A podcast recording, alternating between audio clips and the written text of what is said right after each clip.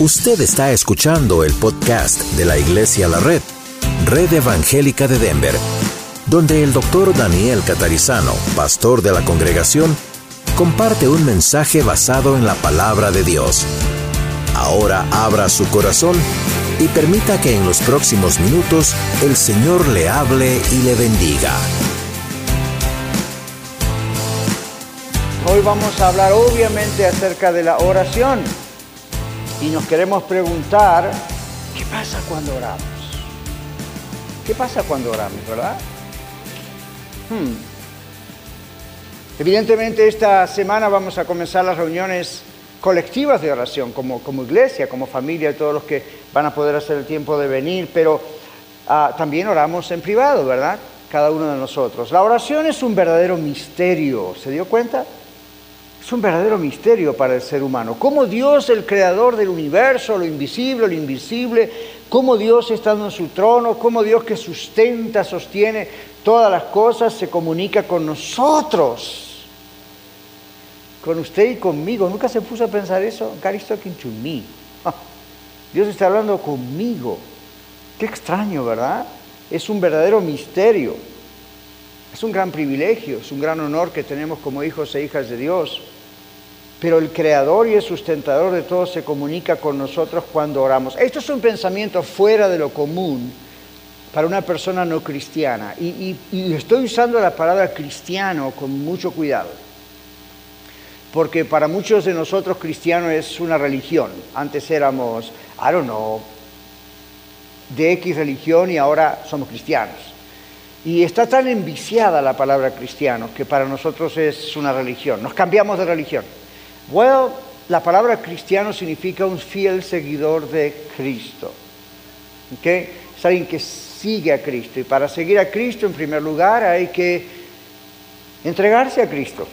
¿Cómo vamos a seguir a alguien que no conocemos? Entonces, primero hay que creer en Él, entregarse a Él.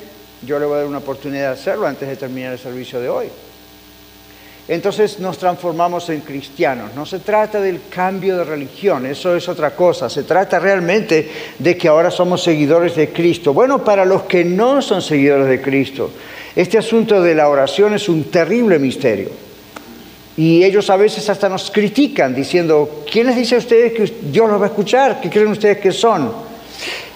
Nada, pero somos de Cristo, por eso nos escucha. Entonces, el Señor ha abierto esa oportunidad para nosotros y más que oportunidad, ese regalo y más que regalo, esa bendición para que nosotros podamos estar hablando con Él. Entonces, ah, podemos orar porque nuestro Dios lo hizo posible, porque nuestro Salvador lo hizo posible. Ah, John Piper, el pastor John Piper, un teólogo, dijo, no olvidemos en todo esto de la oración, que en la cruz de Cristo, su muerte en el lugar Jesús muriendo por los pecadores, es el fundamento de toda oración. Que usted y yo oramos al Señor.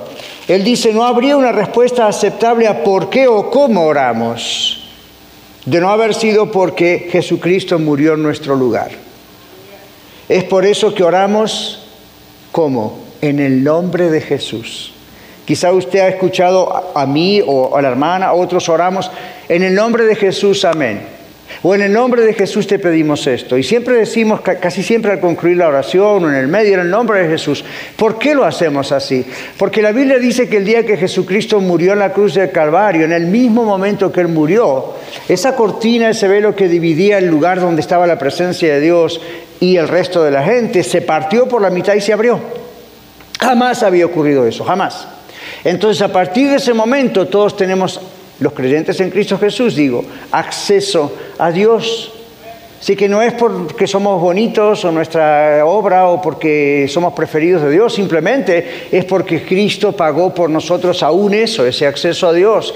No solo Cristo pagó por nosotros para salvarnos del infierno, para limpiar nuestros pecados, gloria a Dios por eso, pero también entre las grandes bendiciones es Dios abrió la puerta. Jesús abrió la puerta. Dios estaba escondido como un misterio por generaciones, aún en el Antiguo Testamento, en la primera parte de la Biblia, de Génesis a Malaquías, se muestra a Dios más bien lejano, cercano a los que le buscaban, pero allí, sentado en su trono. Bueno, si Él sigue sentado en su trono, pero ahora está cercano. gracias al Señor. Y siempre lo estuvo para los que temían al Señor, pero ahora Él abrió esa puerta. Y gracias a Cristo podemos venir ante su presencia y hablar con el Señor. Por eso oramos en el nombre de Jesús. Venimos al trono de Dios diciendo, vengo a ti en el nombre de Jesús. No vengo en nombre mío, de Daniel, no vengo en nombre de mi iglesia, no vengo en nombre de una denominación si la tiene, no vengo en nombre de, vengo en el nombre de Jesús. Es el nombre que es sobre todo nombre. El nombre ante el cual toda rodilla se doblará y toda lengua confesará que Jesucristo es el Señor para la gloria de Dios Padre. Usted dice, Pastor Daniel, ¿está mal orar en el nombre del Padre, el Hijo y el Espíritu Santo? No, pero puede ser una oración incompleta. Porque en el nombre de Jesús, ¿por qué en el nombre de Jesús? Porque Jesús es el que hizo posible que podamos hablar con Él. Jesús es el que hizo posible que podamos hablar con el Padre en su nombre vía la intervención del Espíritu Santo dentro nuestro. La Biblia dice que el Espíritu Santo intercede por nosotros, ora por nosotros, agarra las oraciones y acomoda lo que realmente tenemos que decir y cómo decirlo, y, Dios está en todo. Pero quiero mostrarles brevemente hoy cinco cosas, cinco cosas misteriosas, cinco dinámicas, nos gusta esa palabra a veces, ¿verdad? Más moderna. Misteriosas y enormes que ocurren cuando usted y yo oramos, en casa, juntos, en grupos, solos. La primera cosa es que cuando oramos estamos obedeciendo a Dios. Eso es un acto de obediencia a Dios. En 1 Tesalonicenses capítulo 5 versículos 16 al 18, el Señor no nos sugiere que oremos, el Señor nos dice que debemos orar. En el verso 16 dice, estad siempre gozosos, orad sin cesar. Ahora vamos a explicar qué es eso. Dad gracias en todo, porque esta es la voluntad de Dios para con vosotros en Cristo Jesús. No apaguéis al Espíritu, al Espíritu Santo. Interesante, ¿verdad? Esos tres versículos están atados al tema de la oración sin cesar. Estén siempre gozosos. Usted dice, ¿cómo puede estar uno gozoso? Hay cosas que no me dan gozo. ¿Sabe cuando uno está gozoso? Cuando uno tiene fe de que para Dios todo es posible. Cuando eso que usted tiene enfrente es una montaña tan grande en su vida que usted dice, nada ni nadie puede resolverme este problema. Y repentinamente Dios habla a su corazón, Dios el Espíritu Santo habla a su corazón y dice, ¿cómo que nadie? ¿Y yo? ¿Habrá algo imposible para mí? Dice Dios en su palabra. Nada. Jesús dijo, todas las cosas son posibles para Dios. Entonces Dios le recuerda eso y dice, usted Padre, para mí esto es imposible, pero como no hay nada imposible para ti, yo me gozo. En este momento estoy nervioso, quisiera verla, pero yo me gozo. Gozo no es felicidad, felicidad son momentos de alegría. Gozo es algo muy adentro del alma de uno que no se lo quita a nadie. Y usted puede estar llorando y en duelo porque alguien se murió y adentro usted tiene gozo porque usted sabe que todo está bajo control. Gozo es un estado permanente del alma redimida por Cristo Jesús. Felicidad está en la superficie, hoy la tenemos, mañana no tenemos, va, viene. Lo que está dentro es el gozo. Oren sin cesar.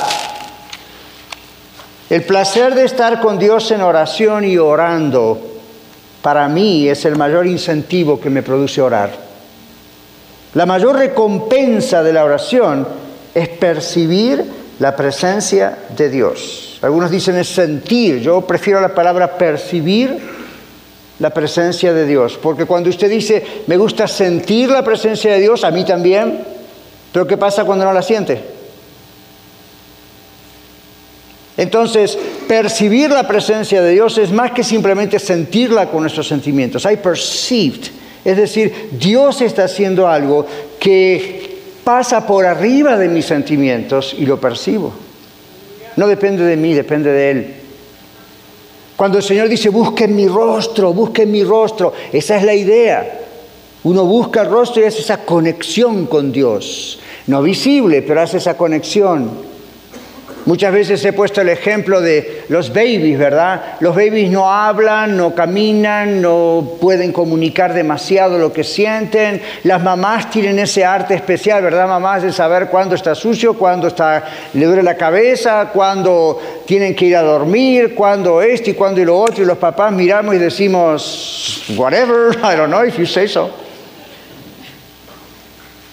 Hay una conexión especial, ¿verdad?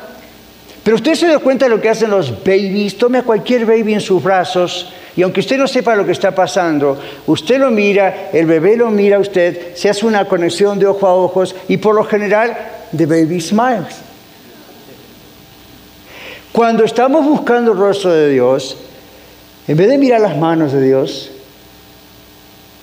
miramos a los ojos de Dios.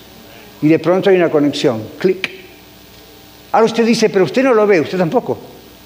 Pero en su espíritu usted se da cuenta, Dios me está observando. Dios me está mirando, hay un, clic. ¿Ve lo que obedecer a Dios es? No oramos legalísticamente. Tiene que orar, hermano, porque si no se va al infierno. No, simplemente porque amamos a Dios. Y no hay mayor premio que estar en la presencia de Dios. A veces uno está tanto en la presencia de Dios así que se olvida de para qué venía. ¿Qué era lo que te iba a decir? Oh, whatever, ya tomaste control, no hay problema. ¿Se imagina orar así? Claro que tenemos que traer nuestras peticiones, pero ¿no añora usted tener esa relación con Dios? Si no la añora, usted está muerto. Si usted ha nacido de nuevo en Cristo, el mismo Espíritu de Dios por adentro de usted quiere hacer eso. Ahora la Biblia dice, hágalo sin cesar. Y tal vez usted piense, bueno, pastor, yo no tengo tiempo para encerrarme en mi cuarto dos, tres horas, orar. Yo tampoco. Sin cesar y buscar el rostro de Dios se puede hacer en su carro. Orar sin cesar es orar todo el tiempo. Es como si uno lo viera a Dios visiblemente y, y hablara con Él espontáneamente. Usted no necesita un rito especial para entrar en la presencia de Dios. A ver, abran las puertas, pongan la carpeta, que bajen los ángeles, que suenen las trompetas. Ah, ok, estoy en la presencia de Dios. No, ¿Sabe cuándo ocurre eso? Ahora, recién, hace un ratito, cuando estábamos cantando al Señor. Yo estaba dudando si la hacía de ahí hasta acá. Llora y llora. ¿Por qué? Es que no es emocionalismo. Usted se conecta con la presencia de Dios, se conecta con Dios. Ahora, en la calle y en el trabajo, se imagina usted está trabajando y de repente para sus motores o para la construcción o para la computadora y si viene el jefe y le dice, ¿qué está haciendo? Estoy en la presencia de Dios. Lo van a echar y va a estar que está en la presencia de Dios pidiendo por trabajo. No lo fanatice, no lo lleve a un terreno fantasioso.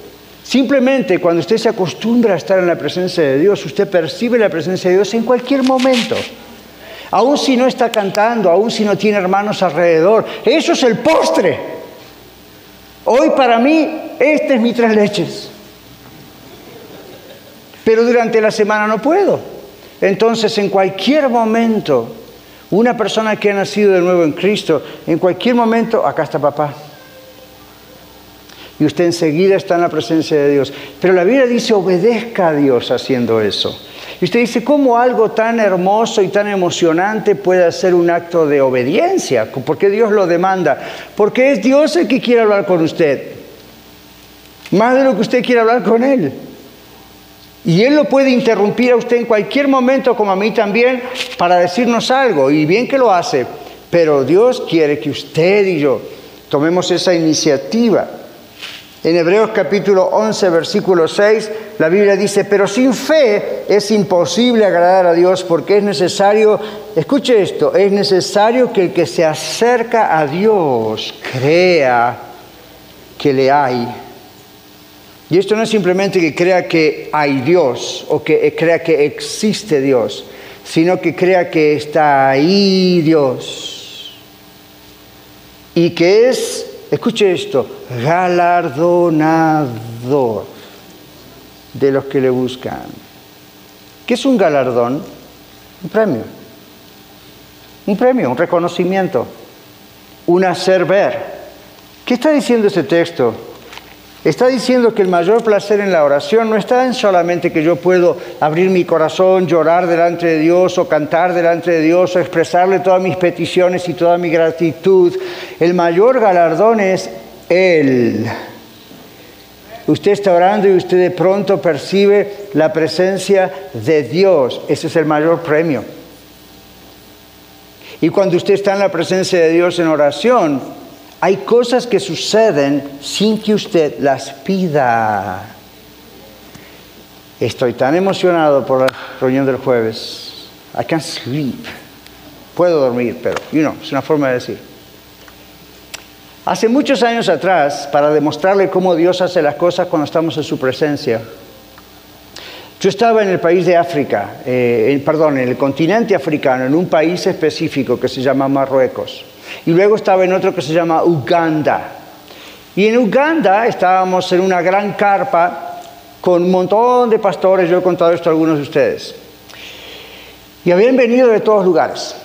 Ahora, ellos no tienen un carro como nosotros, casi nadie lo tiene en esa zona, son pobres y entonces el, vehículo, el carro de ellos es una bicicleta.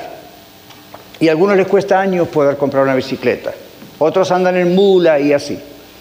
Bueno, ese día de los toda la semana que estábamos esa semana ahí, durante la semana, durante el día estábamos ahí con 800 pastores y líderes, no estoy exagerando el número, ellos realmente pasaron ese reporte y se podía notar. Este templo sienta 770 personas. Imagínense 800. Matemáticas, son 30 más. Imagínenselo en una carpa larga, con tremendo calor, sin aire acondicionado. Todo era horrible a nuestro estándar, no aire acondicionado, el olor a ser humano que había adentro usted no se lo imagina. ¿Por qué digo todo esto? Porque ve como nosotros, como que si nos faltan ciertas cosas ya empezamos a, ¡ah, qué molesto! ¿No? Ahí estábamos todos. Cuando hay hambre y sed de Dios, hay hambre y sed de Dios. Punto. Uno come aún si está tirado en la basura. Señor, aquí estoy, alimentame tú, whatever. Bueno, ahí estaban. Yo sí, un clima de oración, un clima de alabanza y adoración. Por primera vez en mi vida que yo recuerde, tal vez ocurrió, pero me quedó muy bien. Por primera vez en mi vida me acuerdo que Dios sanó a unas personas sin que orásemos por sanidad. Dios durante el servicio sanó a algunas personas sin que estuviésemos predicando sobre sanidad. En ningún momento yo paré mi mensaje, mi estudio a los pastores para decir, y ahora en el nombre de Jesús sean sanos estos y estos y estos. Aquí están enfermos, levante la mano. Todo eso está bien hacerlo. Aquí lo hemos hecho el domingo pasado. Ese no es el punto. El punto es que la presencia de Dios era tan fuerte que este hombre que vino de otro pueblo y que se le rompió su bicicleta y se le rompió, perdón, sus anteojos y no pudo andar en su bicicleta. Esa es la historia. Anteojos, ¿vieron los anteojos del tamaño de las botellas? Tremendo. Y ahí no había contact lenses. Simplemente había tremendos anteojos pesados. Pero caminó al lugar, se le rompió su par de anteojos.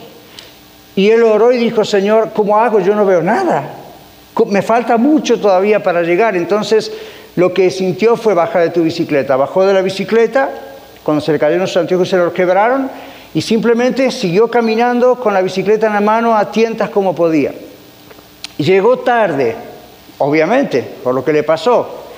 En el momento que él entró a esa gran carpa, el Señor lo sanó. Nosotros no nos enteramos hasta el final del servicio.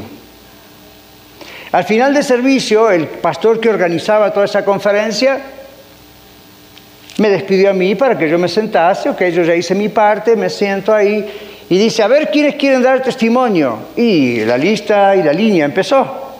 Y entre ellos subió este hombre, a quien yo había visto porque justo entró cuando yo estaba predicando.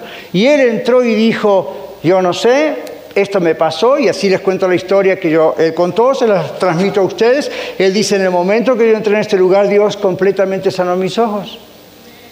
Y hay otro y otro dando testimonios de lo que Dios había hecho. Y yo estaba sentado allí pensando, wow, Esto es increíble. Yo he visto algunas que otras veces estas cosas cuando he llamado a la gente al frente, hemos orado por ellos o los intercesores oraron por ellos, pero así de golpe. Hay un espíritu de oración, hay búsqueda del rostro de Dios. Y Dios dice, aquí me muevo como pez en el agua. ¿No es lo que usted está esperando? Es lo que yo estoy esperando.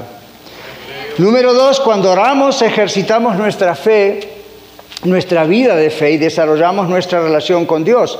La fe crece y se robustece. Esto es un misterio para el que no conoce a Cristo. En Juan capítulo 15, versículo 7, dice, si Jesús, si permaneciereis en mí y mis palabras, o si permanecéis en mí y mis palabras permanecen en vosotros, pedid todo lo que queréis y os será hecho. Ajá, dice usted. Ahí está la promesa, lo que se me ocurra, ¿verdad? No. No. Pero Dios dice, si permanecen en mí, mis palabras permanecen en vosotros. Mire la clave, si permanecen en mí. En inglés dice algo así como, if you dwell in me, and if I dwell in you, ask me anything. Ahora, aquí dice, pedid lo que queréis y os será hecho. La condición es permanecer en Él. Esa es la única condición. Permanecer en Él y que sus palabras, la Biblia, lo que nos enseña, permanezca en nosotros. En otro texto, el Señor dice, yo soy la vid, la planta de la uva, ustedes son los pámpanos. Entonces, nosotros estamos pegados como ramas a esa vid recibimos la savia, que es la vida de Dios. Y Él nos dice, por esa comunión íntima que tenemos con Él, y la oración aquí juega un gran rol, Él nos dice las cosas que le debemos pedir de acuerdo a su voluntad. Por eso se hace lo que le pedimos. Cuando Dios dice, pidan lo que quieren y será hecho. ¿Por qué? Porque lo que estamos pidiendo es lo que estamos recibiendo de Él, no de nuestra inteligencia o lo que nosotros deseamos simplemente. Lo que estamos pidiendo, que es de Él, está originado en la voluntad de Dios. Cuando en el Padre nuestro famoso el Señor dice, oremos diciendo, se ha hecho tu voluntad, tarán, ¿cómo sabemos cuál es la voluntad de Dios? En la comunión íntima con Dios, Dios nos dice que pedir. Entonces, cuando pedimos, está garantizado que Dios va a responder, porque Él mismo puso la oración en nosotros. Ve, nosotros no tenemos nada que ver. Tanto crédito que nos damos. Es una mujer poderosa en oración. Es una mujer que ora mucho. El poderoso ahí es el Señor. Claro, no está mal decir es poderoso en oración si sabemos de qué estamos hablando. Pero no le haga un altar a la mujer o al hombre poderoso en oración, porque es Dios Simplemente esa persona aprende a escuchar a Dios. ¿No quiere usted saber cómo escuchar a Dios y que Dios le diga por qué orar y cómo orar y qué hacer? Ya, yo también. Bueno, la Biblia dice que lo podemos hacer cuando estamos aferrados al Señor. Yo soy la vid, ustedes son los pámpanos. Pero mientras hacemos, hacemos, esto, la rama que somos nosotros, tomando el ejemplo, la analogía de esa vid, se va desarrollando, va creando músculos espirituales. Y cuando ejercitamos nuestra vida de fe orando, eso pasa. Mm. Tenemos verdaderos músculos espirituales. Eso significa que podemos tener más fuerza para soportar otras cosas que vengan. Así es la fe, es decir, nuestra vida en Dios. Ahora, esto es un misterio para usted si usted no tiene a Cristo en su corazón. Usted me está escuchando acá en el podcast y usted está pensando, o este está loco, o bebió demasiado o le bañaron el cerebro y cree algo que es una fantasía. Pues nadie cree una fantasía por más de 45 años. Los apóstoles no dieron su vida por Cristo si hubiesen pensado que era una fantasía. Los apóstoles y la iglesia primitiva, muchos de ellos, fueron a la hoguera, a la crucifixión, a los leones en el teatro romano. ¿Por qué? Por decir que Jesucristo resucitó y es el Señor. ¿Usted cree que usted daría una vida, su propia vida, que se lo coman los leones vivos, o en la hoguera o en la crucifixión, por una fantasía que usted no cree? No. ¿Por qué lo hicieron? Porque usted sabe que es así. Por la misma razón nosotros oramos, porque sabemos que Dios escucha. En tercer lugar, cuando oramos, trabajamos con Dios. Pablo dice en un momento que somos colaboradores de Dios. Y usted dice, ¿yo? ¿Me? Yes. Desde el momento que usted recibió al Señor Jesucristo y el Señor vino a su corazón y usted es salvo, usted nace de nuevo, es adoptado como un hijo, una hija de Dios, tiene una nueva naturaleza y un nuevo estatus legal frente al Señor. Y Dios le dice, ahora eres mi sierva, ahora eres mi siervo. Es decir, vamos a trabajar juntos tú y yo. Y usted dice, no, pastor, eso es para usted porque es pastor, o para los sugieres, o para los líderes de alabanza, o para los líderes de oración, o para este y los niños, los maestros, eso es para cualquier cristiano. Usted se ha transformado en un colaborador de Dios. Usted dice, pero Dios no necesita a nadie exacto. That's the point. Ese es el misterio. Dios no lo llamó a usted para saber cuándo iba a crear el universo. Es más, ni había creado seres humanos. Y cuando Dios creó a Adán y Eva, no consultó con Adán y Eva para ver si él podía hacer otras cosas en la tierra. No, pero les dijo, ahora esto es de ustedes. Manéjenlo. You're the manager. ¿Ok? Entonces, bueno, ok, ahí vamos con la ayuda y el poder de Dios. Entonces, la idea cuál es aquí? Nosotros trabajamos con Dios en los planes de Dios. Yo quiero que usted sepa que la oración, una dinámica increíble que pasa cuando usted ora, es que usted se mete en el plan de Dios. Si usted está orando por una esposa, un esposo, por los hijos, familiares, mamá, papá, vecinos, whoever, quien sea, y usted dice, Señor, haz que un día se convierta como yo me convertí a ti, haz que un día se entregue a ti como yo me entregué a ti, usted está colaborando con Dios en la futura salvación de esa persona. Usted no le va a salvar a la persona, Cristo salva solamente, amén. Pero ¿por qué Dios pide que usted ore por esa persona? ¿Por qué Dios pide que usted interceda por esta persona? En este mismo momento, mientras yo estoy predicando, hay una persona ahí que está de rodillas orando por mi mensaje. Y los amigos de oración se intercalan cada 10 minutos o solo 5 minutos y están orando por mi mensaje. ¿Saben qué están haciendo? Ellos están colaborando con Dios y están colaborando conmigo para que usted escuche el mensaje. Somos colaboradores de Dios. Cuando usted ora, si no Dios no nos diría que orásemos. ¿Vio el video de Hemet, California? Se dio cuenta cuando el Espíritu Santo descendió y los drogadictos se convirtieron y empezaron a renunciar a sus maldades. Se dio cuenta cuando los mismos oficiales de policía que estaban involucrados en ese lugar con la droga, prestó atención al video, se dio cuenta de lo que pasó, cómo se entregaron a Cristo. Se dio cuenta cuando príncipes y maestros de escuela empezaron a entregarse a Cristo. Se dio cuenta cuando los pastores se unieron. ¿Cómo comenzó todo eso?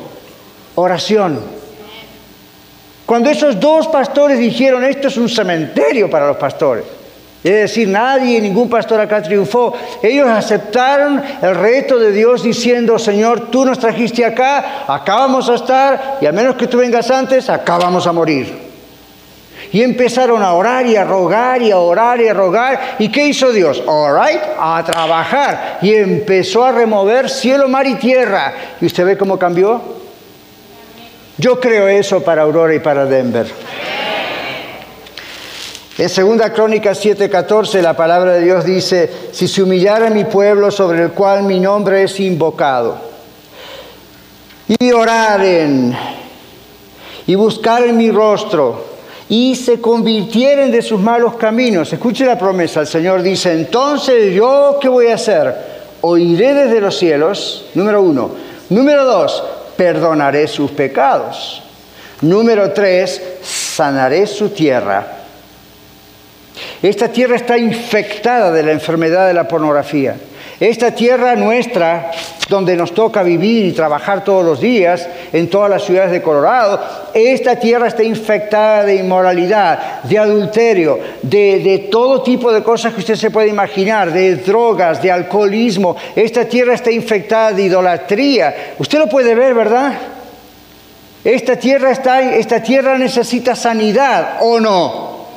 Necesita sanidad. Y la gente que no conoce a Cristo necesita la sanidad de su alma para poder ser salva y que no se vaya al infierno. Eso es lo que la Biblia dice. Entonces el Señor dice, ok, si mi pueblo, usted y yo, los hijos hijas de Dios, realmente nos humillamos delante de Dios, para poder orar con efectividad hay que humillarse delante de Dios. Y eso no es un acto religioso, de simplemente, Señor, me humillo delante de ti, lloro, y ok, fine, si eso ocurre, no hay ningún problema. Pero no ese es el secreto de la forma expresiva. La idea es, me humillo delante de Dios, te pido perdón por mis pecados. Señor, límpiame, muéstrame, Es como cuando David, el siervo de Dios, el rey David, ¿qué le decía al Señor? Examíname y pruébame, ve si hay en mí camino de perversidad y guíame por el camino recto. ¿Cuándo fue la última vez que usted le pidió al Espíritu Santo de Dios que le examinara? Yo lo hice esta mañana en casa. Señor, yo no puedo predicar a menos que mi corazón esté limpio delante de ti examíname. Y ayer también en la noche, Señor, examíname. Y si el Señor me muestra cosas y las muestra, ese es el momento de decir, ok, perdóname, Señor. Lo confieso delante de ti, me arrepiento, me humillo delante de ti, límpiame, lávame con la sangre de Jesús. Si se humillara mi pueblo, dice la Biblia, sobre el cual mi nombre es invocado, ustedes que me invocan, dice el Señor, humíllense en la presencia del Señor. Y Él os exaltará alto, muy alto. Exaltar no significa que nos va a poner a nosotros en un pedestal, significa que va a responder lo que estamos pidiendo. Amén. La quinta cosa que dice Segunda Crónica es, ahora estarán mis ojos y atentos mis oídos a qué? A la oración en este lugar. Cuando usted ora en casa, en el carro, en el baño, en la cocina, en casa, ¿usted cree que Dios va, usted cree que Dios escucha? Si no, no gaste tiempo ni saliva ni, materia gris. Si de verdad usted está orando, usted sabe que Dios está escuchando. Cuando estamos colectivamente orando, cuando lo hagamos este jueves, a partir de este jueves siempre, Dios mediante, estamos orando al Señor y estamos creyendo que el Señor está escuchándonos. Ahora estarán abiertos mis ojos y atentos mis oídos a la oración en este lugar. Cuando nosotros oramos estamos trabajando con Dios. Yo no sé si usted ha oído hablar del misionero Hudson Taylor. Ya él estuvo en China, en otros lugares, pero Hudson Taylor, este misionero, dijo una vez, cuando trabajamos, simplemente trabajamos. Cuando oramos, Dios trabaja. Cuando trabajamos, simplemente trabajamos. Cuando oramos, Dios trabaja. Un viejo canto decía, fe puede mover las manos de Dios. Eso no significa que nosotros controlamos a Dios o Dios está de brazos cruzados y nosotros no oramos, pero Dios nos invita a que trabajemos junto con Él. ¡Wow! ¿Qué pasa cuando oramos? ¿Usted se da cuenta de este misterio? ¿Sabe por qué a veces no oramos así con esa firmeza? Porque usted dice, ¿para qué orar? Dios está en el cielo, Dios es soberano, Dios es omnisciente, omnipresente y todo lo demás. ¿Para qué orar? ¿Qué, qué va a cambiar? Y Dios le dice, yo quiero que ores. Porque soy tu colaborador, tú eres colaborador conmigo. Por algo te digo que ores. ¿Cuántos recuerdan aquella historia de antes de la destrucción de Sodoma y Gomorra? Ese hombre no cambió la mente de Dios, Dios ya sabía lo que iba a pasar, pero Dios le invitó a interceder por ese pueblo. Y si hubiera 50, y si hubiera 10, y si hubiera 5, ¿recuerdan esa negociación con Dios? ¿Qué le parece? ¿Por qué no somos atrevidos para orar así? Quizás nos han convencido de, bueno, eh, ¿quiénes somos nosotros? Por supuesto, pero somos hijos e hijas de Dios y si Dios nos dice, te invito a que ores y clames a mí para que tu familia cambie, tu matrimonio cambie, tu ciudad cambie, tu país cambie, ¿por qué no lo hacemos? Si no oramos es porque no creemos que o nos está escuchando o creemos que Él está tan allá lejos que ¿para qué orar? Total a nosotros no nos va a escuchar. Dios dice, oren Estamos trabajando con Él. En cuarto lugar, cuando oramos, vencemos fuerzas espirituales enemigas. Creo que la mayoría de nosotros conocemos Efesios capítulo 6, verso 10 al 20, un clásico de lo que llaman la guerra espiritual o la batalla espiritual. Creo que muchos de ustedes lo recuerdan. No tenemos lucha contra sangre y carne, sino contra principados y contra potestades, contra huestes espirituales de maldad a las regiones celestes. Y luego dice, tomen la armadura de Dios. Y se han escrito libros y se ha hecho mucho show al respecto de la armadura de Dios, para serles honestos.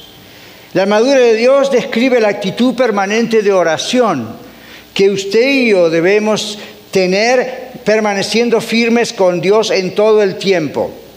Por eso al final Pablo dice, y con toda oración y súplica en el Espíritu, velando en ello con toda perseverancia y súplica por todos los santos, y por mí, a fin de que abrir mi boca me sea dada palabra, ustedes saben el resto. Todo ese asunto del yermo de la salvación, la espada del Espíritu, eso está en la oración. Eso es la idea de estamos orando en la palabra de Dios, con la palabra de Dios. Cuando oramos vencemos fuerzas espirituales enemigas. ¿No le parece esto un misterio?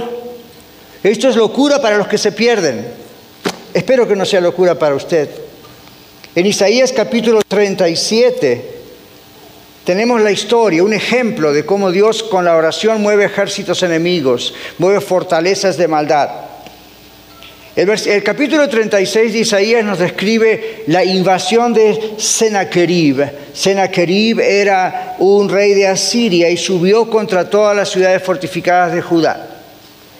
Mientras tanto, Ezequías en Israel, el pueblo, el pueblo de Dios, escucha todo lo que le reportan los militares, ¿verdad?, del otro rey, y les dice, vamos a venir a tu ciudad y la vamos a destruir.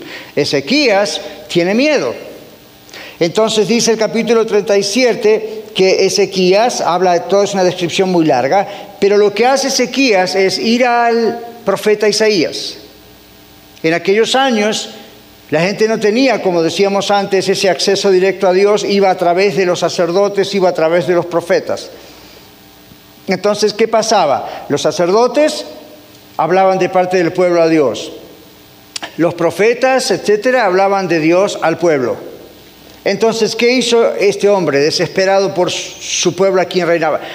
Fue a Isaías. Entonces, fue a Isaías, dice hijo de Amós.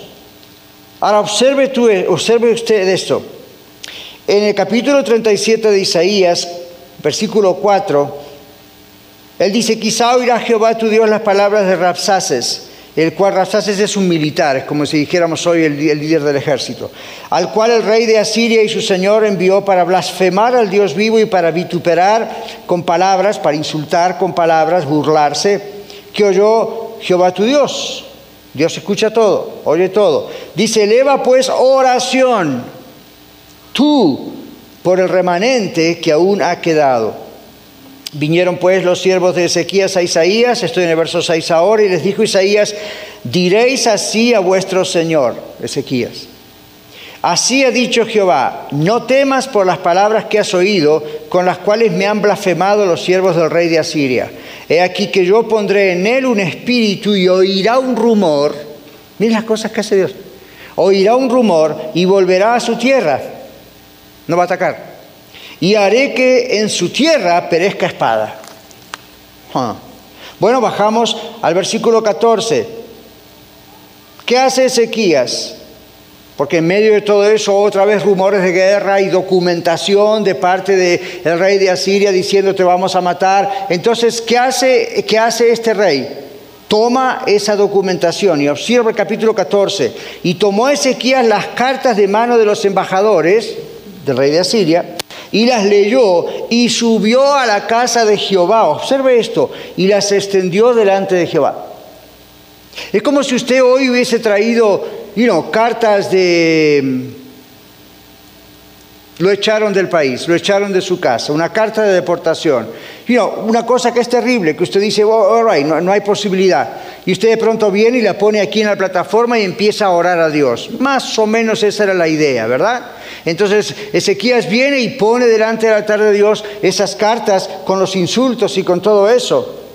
Entonces el versículo 15 dice, entonces Ezequías oró a Jehová diciendo, Jehová de los ejércitos, Dios de Israel, que moras entre los querubines, solo tú eres Dios de todos los cielos y la tierra. Tú hiciste los cielos y la tierra. Inclina, oh Jehová, tu oído y oye. Abre, oh, Abre, oh Jehová, tus ojos y mira, y oye todas las palabras de Sennacherib, que ha enviado a blasfemar al Dios viviente. Y cuenta la historia. El versículo 20, ahora pues Jehová Dios nuestro, líbranos de su mano. ¿Se da cuenta cómo se intercede? líbranos de su mano, para que todos los reinos de la tierra conozcan que solo tú eres Jehová. Observe, no dice, líbranos de tu mano porque no queremos que nos maten. El foco de atención está en Dios. Líbranos, muéstrate como Dios para que todo el mundo crea en ti. Esa es la idea. Sepan que no hay otros dioses. Versículo 21, entonces Isaías, hijo de Amós, envió a decir a Ezequías, así ha dicho Jehová, Dios de Israel, acerca de lo que me rogaste. Dios manda a través del profeta Isaías de decir, yo te escuché Ezequías, y esta es la respuesta sobre lo que me pediste. Rey de Asiria, estas son las palabras que Jehová habló contra él y ahí hay una serie de cosas. Versículo 20, versículo 28, etcétera, y usted ve la respuesta. Versículo 32, versículo 34, son versículos claves. Y al final el versículo 38 dice, aconteció que mientras Sennacherib adoraba en el templo de un ídolo llamado Nisroch, su dios, sus hijos Adramelech y Sarecer le mataron a espada. Y huyeron a la tierra de Ararat y reinó en su lugar Esarhadón su hijo. Exactamente lo que Dios dijo que iba a ocurrir, ocurrió. Dramático, ¿verdad? Ahora nosotros hoy en día, cuando tenemos enemigos que nos persiguen como cristianos, no podemos orar diciéndole, mátalo Señor. Así como pasó con Ezequiel, manda a sus hijos que mientras están en la iglesia, ¡rac! por atrás. No. ¿Por qué? Porque la Biblia dice ahora, amad a vuestros enemigos. Orad por los que os persiguen, los que ultrajan y os persiguen. Pero Dios ejerce venganza. La Biblia dice, mía es la venganza, yo pagaré, dice el Señor. Y luego dice lo que hacemos con nuestros enemigos. Usted sabe que va a venir un día, el día del juicio, donde Dios va a vindicarle a usted y a mí de todos los que nos persiguieron. Pero eso lo puede hacer Dios, usted y yo no. Dios es el único Dios justo que puede hacer una cosa así. Ahora, este es el punto. Cuando nosotros oramos, vencemos fuerzas espirituales enemigas. Último punto, cuando oramos somos investidos de poder. ¿Para qué? Poder para predicar, poder para vencer la ansiedad, el temor, poder para confrontar situaciones difíciles. En Hechos capítulo 4, versículo 31, eh, los primeros cristianos estaban experimentando una situación dificilísima. Prácticamente había habido un edicto de que tenían que callarse y no testificar más de Cristo. Entonces estaban entre la, ¿qué hago? ¿Hablo o no hablo? Es como hoy en día nuestros hijos en las escuelas, ¿verdad? ¿Digo que soy cristiano o no digo porque si no se burlan de mí? O usted y yo en el trabajo, ¿verdad? O cuando se nos invita a hacer algo, a aceptar cierta cosa que va en contra de la palabra de Dios, uno dice, oh, wow. O, o salvo mi carne, mi pellejo, o qué hago. Entonces, ¿qué hicieron ellos? El capítulo 4, versículo 31 termina diciendo que ellos estaban orando y vamos a arrancar del verso 29 para que tenga contexto. Dice, ahora Señor, mira sus amenazas y, conoce, y concede a tus siervos que con todo de nuevo, con todas fuerzas, hablen tu palabra. Mientras extiendes tus manos para que se hagan sanidad, fíjese, no pidieron ángeles para que los destruyan. Dice, mientras extiendes tu mano para que se hagan sanidades y señales y prodigios mediante el nombre de tu Santo Hijo Jesús. Observe lo que pasó, verso 31. Cuando hubieron orado, el lugar en el que estaban congregados tembló. Y todos fueron llenos del Espíritu Santo. Y aquí está lo que ocurre como resultado. Y hablaban con denuedo la palabra de Dios. Entonces no se enfoque en qué lugar tembló. Esa fue una manifestación del Espíritu Santo, pero eso no fue lo que les dio valor. Lo que les dio valor fue el mismo Espíritu de Dios. Entonces, aquí dice, frente a las amenazas, frente a cualquier cosa que nos produzca ansiedad, intranquilidad, temor, cuando oramos buscando el rostro de Dios, ¿qué ocurre? Somos investidos del poder de Dios. No vamos a buscar el temblor del lugar, pero sabemos que investidos del poder de Dios podemos predicar, vencer la ansiedad, confrontar cualquier cosa. Si usted lo creyese, sería tan interesante. Dios puede hacer en cinco minutos de oración lo que usted y yo no podemos hacer en cinco años. Esto no es un incentivo o una excusa para no trabajar o para no estudiar. Esta es la manera sabia de hacerlo. Esta semana cuando yo pensaba en lo que Dios quería que predicase y claro, la oración y Él nos está preparando para la reunión de los jueves. Y yo le decía al Señor, Señor, hay tanto que predicar de la oración, ¿dónde empiezo? ¿Qué hago? Puedo, puedo hacer libros de testimonios de oración. ¿Por qué lado arranco? ¿Qué versículo uso? Señor, ¿qué hago? Entonces me prediqué a mí mismo. Lo que Dios puede hacer en cinco minutos de oración, Daniel, tú no lo vas a poder hacer en 50 horas de estudio. Ahora, eso no significa no estudiar y no preparar el mensaje. Significa que dije, ok, ok, ok, voy a hablar de la oración. Lo mejor que puedo hacer es orar. y no simplemente orar como oro siempre, orar, Señor, esto es muy delicado. La vida de mis hermanos puede cambiar con esto, la mía también. Entonces me fui, me fui. Me fui porque estaba rodeado de libros y Biblias de diferentes versiones y diccionarios. No, me voy de acá. Me fui a caminar a un parque, a orar, para vencer la tentación de agarrar otro libro u otra Biblia. Me orar. Ok, Señor, a ver, ¿qué le vas a decir a tu pueblo? ¿Qué me quieres decir a mí? ¿Cómo está el tema de la oración? Empezó a llover. Con mi pierna media rota tuve que rapidito volverme. No creo que estuve más de 10 minutos caminando y en 10 minutos Dios me dio este sermón. Después fue mi trabajo ponerlo en orden, buscar los textos, darle la forma. O sea, que no crean que cinco minutos y lo que el Espíritu me diga. Escucharon eso alguna vez, ¿verdad? ¿Para qué estudiar? Total, usted se pone ahí. Yo le puedo decir cuántas veces lo que habló no fue el Espíritu, fue su Espíritu, pero no el Espíritu Santo. Fue su cabeza. Entonces uno va y se prepara. Y luego después tiene el otro trabajo. Ok, ok, ok. De a poco, de a poco. Y hay cosas que hasta no se pueden decir hoy porque no alcanza, porque ustedes no son como los africanos.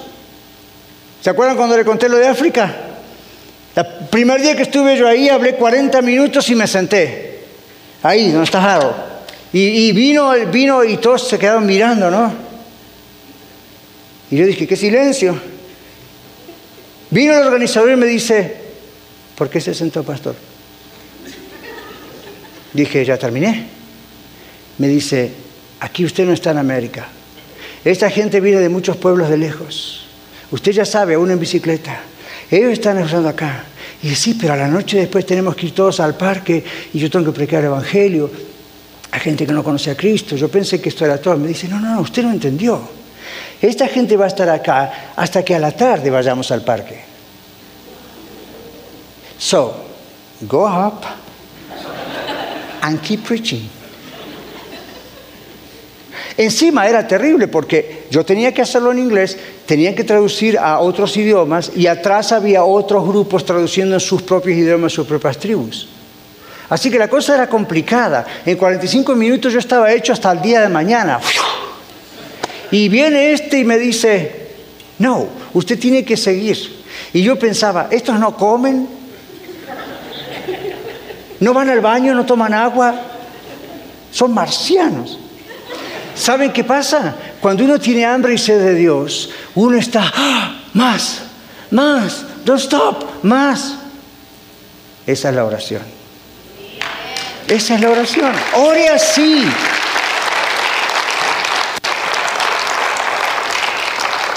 Padre, güey, Dios me dio fuerzas para seguir adelante una semana así. ¿Cuándo pasa? ¿Qué pasa entonces cuando oramos? Dijimos, cuando oramos estamos obedeciendo a Dios. Entonces obedezcámosle. Cuando oramos estamos ejercitando nuestros músculos, nuestra vida de fe y desarrollando nuestra relación personal con Dios. Entonces oremos sin cesar. Dijimos que cuando oramos trabajamos con Dios. Entonces oremos más que nunca. Dijimos que cuando oramos vencemos fuerzas espirituales del enemigo, entonces oremos en todo tiempo. Dijimos que cuando oramos somos embestidos de poder, entonces oremos hasta que recibamos ese poder, esa investidura. Y habiendo aprendido estas cosas, dice la Biblia, más bienaventurados seremos si oramos. Oremos. Señor, estamos acá en tu presencia. Y no estoy usando esta oración porque hay que cerrar de alguna manera el servicio. Simplemente podrías decir hasta mañana. Pero Señor, reconocemos, yo reconozco mi debilidad en la oración. ¿Cuántas veces tantas cosas interfieren y me entretienen, aún tus cosas? Perdóname, Señor. ¿Cuántas cosas nos entretienen con el teléfono, la computadora, el televisor, visitas, llamadas, textos? ¿Cuántas cosas aún no malas nos entretienen? Y no nos damos cuenta que lo que está pasando es que no estamos juntos contigo, solos, orando. Lo que perdemos, Señor, lo que perdemos. Oh Padre, tú sabes, como te estaba diciendo hace un rato en la adoración, si supieran, si supieran lo que se pierde. Señor, es mi ruego que empieces conmigo y con toda tu iglesia aquí en la red norte. Señor, me atrevo a pedirte que aún las futuras red que abras en la ciudad, ya, Señor, escoge personas de oración. Aún aquellos que van a ser salvos por ti, ya pones espíritu de oración en sus espíritus, oh Dios, para que te busquen porque todos nosotros en nuestra vida, en nuestra salud, en nuestro matrimonio, en nuestra crianza de hijos, en nuestras finanzas, todo podemos lograrlo contigo en oración. Y si lo quisiésemos hacer solo con nuestro esfuerzo, pasaremos años y no lograremos lo que estamos pidiendo. Ayúdanos a ir a la oración. Ayúdanos a ir a ti, Señor. Y ahora bendice este jueves que comenzamos a orar como familia. Yo sé, Señor, tu palabra dice que hay poder en la oración. Hay poder porque tú estás presente, hay poder porque creemos que tú vives, hay, hay, poder porque sabemos que tú obras. Tenemos testimonios sobrados en la Biblia y en nuestras vidas y en nuestra iglesia aquí de que tú tienes poder. Señor, bendice a los amigos de oración, a sus líderes, bendice a cada uno de nosotros para que seamos incansables en la oración. Ayúdanos a clamar realmente por las personas que aún no te conocen. Ayúdanos a, a, sentir el olor del infierno al que pronto están expuestos, a menos que nosotros clamemos por ellos a ti y tú tengas misericordia, los alcances, los salves. Te alabamos y te bendecimos, oh Señor, porque tú quieres alcanzar las vidas. Si usted está aquí esta tarde o donde quiera estar escuchando en el podcast, pero para nosotros que estamos aquí, Tal vez usted escucha todo esto y usted dice, Pastor Daniel, realmente yo tengo que conocer a Dios por fin. Usted lo puede hacer hoy. Solamente dígale al Señor, Señor Dios, aunque aún no te conozco, sé que escuchas esta oración. En este momento vengo arrepentido delante de ti. Sálvame, Señor. Perdóname, Señor. Por supuesto que no quiero ir al infierno. ¿Para qué pagar el resto de la eternidad por lo que tú ya pagaste por mí? Tú pagaste por mis pecados, Señor Jesús. Yo lo creo. Por eso hoy pongo mi confianza en lo que hiciste por mí en la cruz. Pongo mi confianza en ti porque sé que no quedaste muerto, sino que al tercer día resucitaste, te levantaste venciendo la muerte, porque eres Dios. Y me has dado vida, Señor, yo quiero esa vida, la acepto, la recibo en este momento. Hazme nacer otra vez, como tú dices. Aquí tienes mi vida, mi familia, mi todo, mi cuerpo. Tócame, Señor, ven a mi vida. Sálvame, hazme nacer de nuevo. Hazme comenzar este camino nuevo contigo, de amistad contigo. Señor, te doy gracias y te alabo porque tú me has creado para esto, para nacer de nuevo y alabarte. Muchas gracias por escuchar el mensaje de hoy. Si tiene alguna pregunta en cuanto a su relación personal con el Señor Jesucristo o está buscando unirse a la familia de la Iglesia La Red, por favor no duden en contactarse con nosotros.